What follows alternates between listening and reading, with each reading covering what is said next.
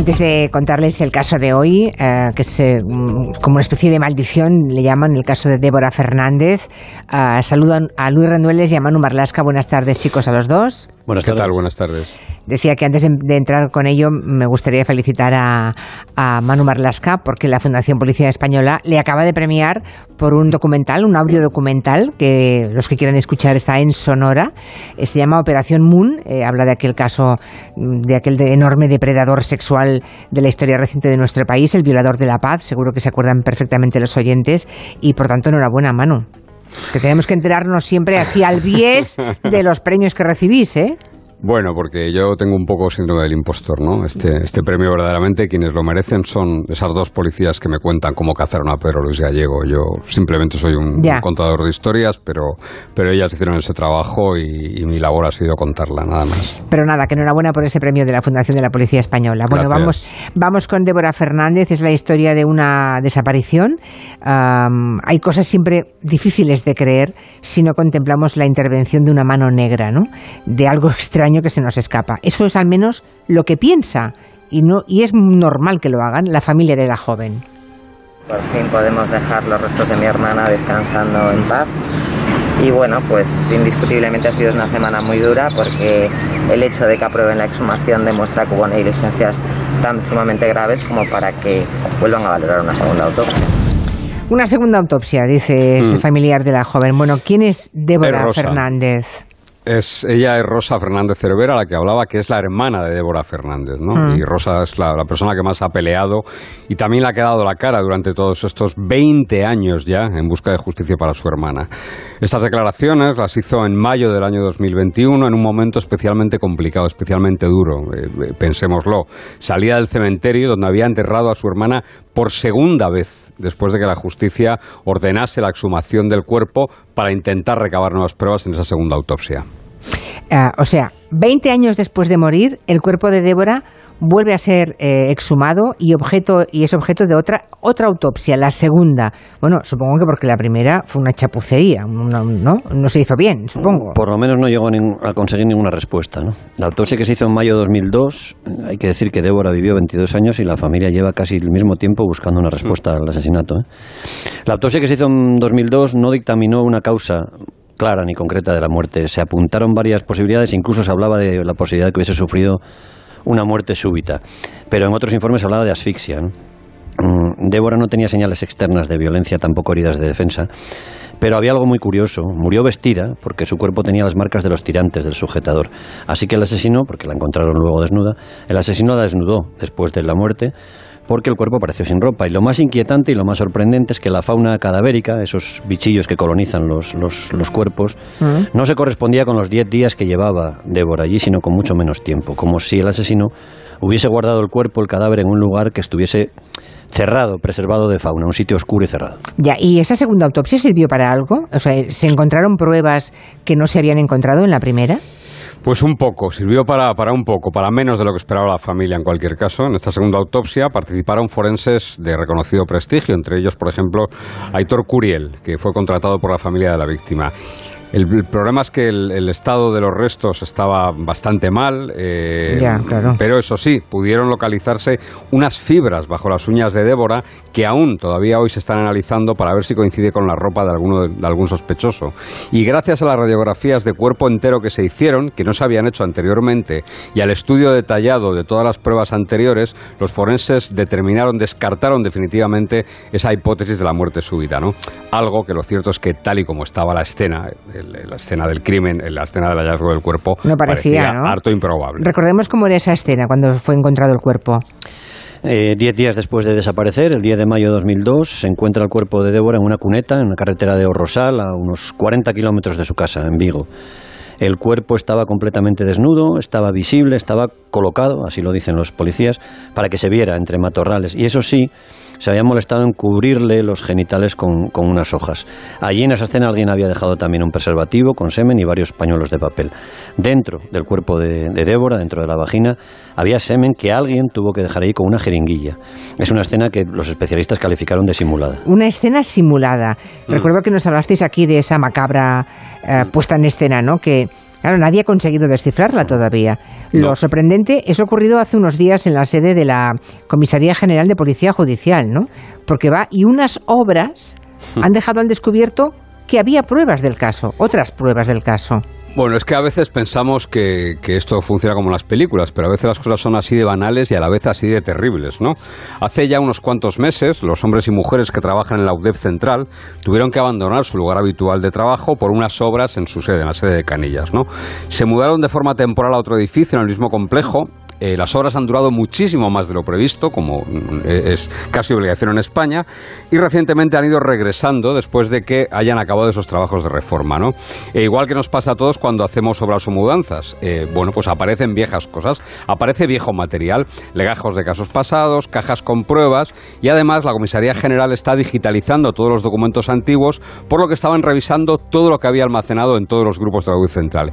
Y en una de esas cajas o sorpresa, aparecen cosas relacionadas con el caso de Débora. ¿Y qué explicación ha dado la policía a este hallazgo de última hora y por casualidad? Bueno, creo que lo mejor es leer el oficio que la policía tuvo que enviar al juez, al juzgado encargado del caso el pasado día 5 de septiembre, después de encontrarse con eso. Y la policía escribe al juez con ocasión de las obras que se están realizando desde el pasado año en las dependencias de la UDEF Central dentro del complejo policial de Canillas, se ha hallado un legajo desconocido hasta la fecha que contiene efectos y documentación referentes a la investigación sobre la muerte de Débora Fernández Cervera Neira. El escrito dice que en las obras se han efectuado dos traslados, tanto de personal como de la documentación obrante en la sección de homicidios y desaparecidos. Aprovechando el final de las obras y el regreso a la ubicación original, se ha iniciado un proceso de digitalización de la documentación existente, motivo por el cual se está revisando todo lo archivado. El legajo, ese legajo del caso de Débora, detalla el documento, ha sido encontrado en uno de los grupos de homicidios. Vale, ¿y qué contenía esa caja perdida y aparecida ahora? ¿Qué había dentro de la caja? Un teléfono móvil antiguo que había entregado la madre de Débora, que no tiene tarjeta SIM. Hay algunos viejos legajos con documentación del caso, hay cintas de vídeo VHS y hay fotografías, entre otras cosas, del levantamiento del, del cadáver de Débora. La cosa tiene mucha amiga porque la familia de Débora ya reclamó en 2010 que le dieran ese teléfono. Y la policía contestó entonces que no tenía constancia de que el teléfono estuviera en su poder, aunque sí que había documentos que acreditaban que lo habían visto. De ese teléfono se obtuvo en su día una dirección de correo electrónico que no aportó nada relevante. Se recuperaron tres llamadas entrantes y también la agenda de contactos. Ya, pero yo supongo que la familia de esta joven de Débora, asesinada hace 20 años, no estará nada satisfecha de cómo se ha hecho la investigación, ¿no? Deben, estar... Y además están cargados de razones. ¿eh? por favor. En, este caso, más que probablemente en ningún otro de los que conocemos, Luis y yo, llueve sobre mojado. ¿no?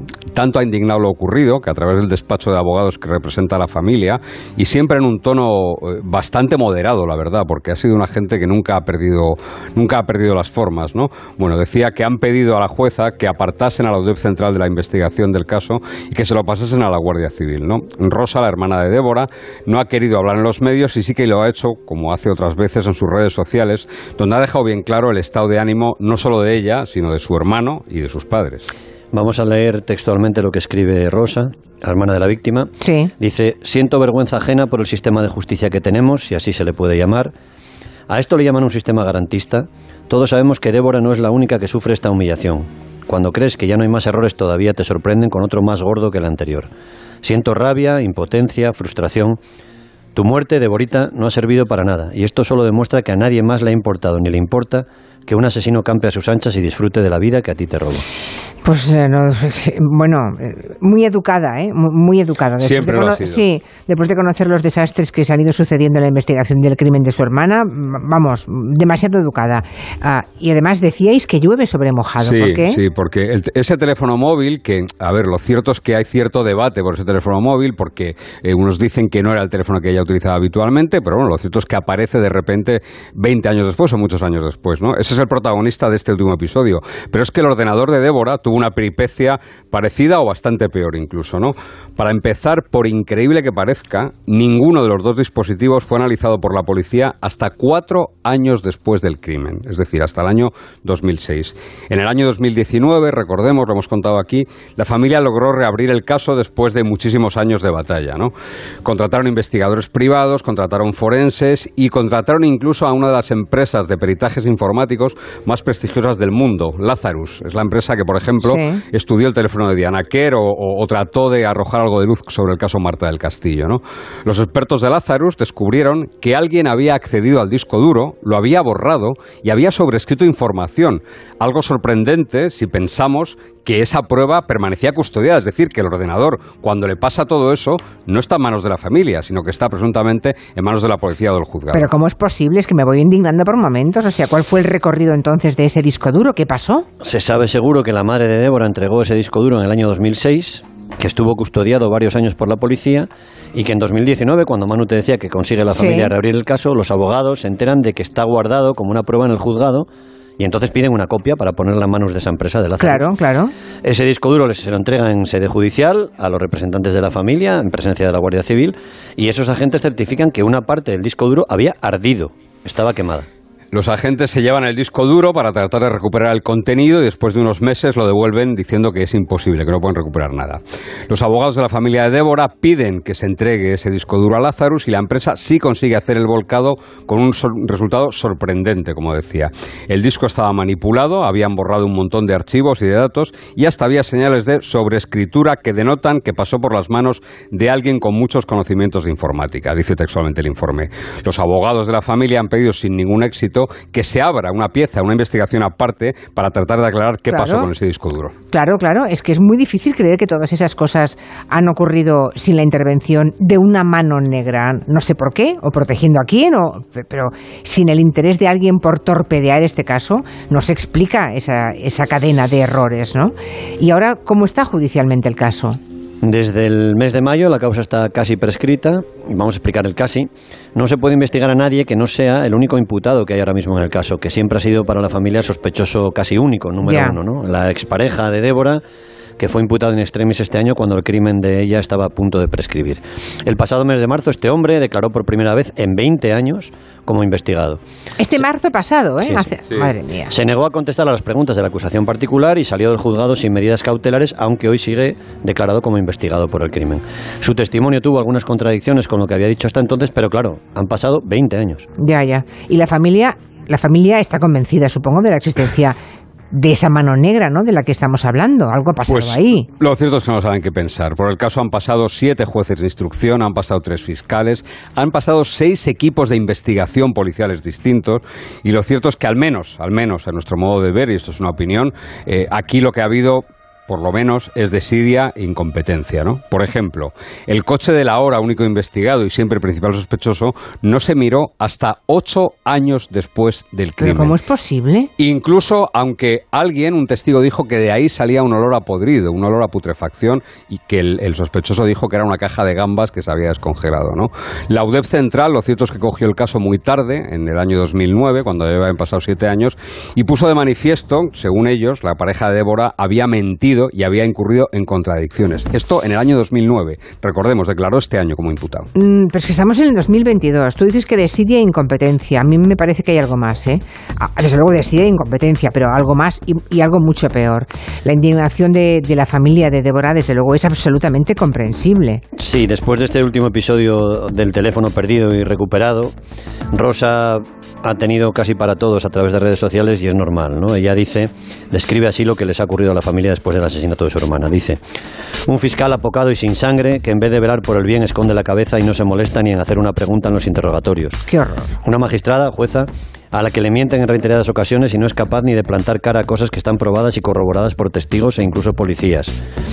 Los seis equipos policiales encargados de la investigación, como te decía Manu, obviaron recogidas de pruebas necesarias, ese coche, por ejemplo, el ordenador.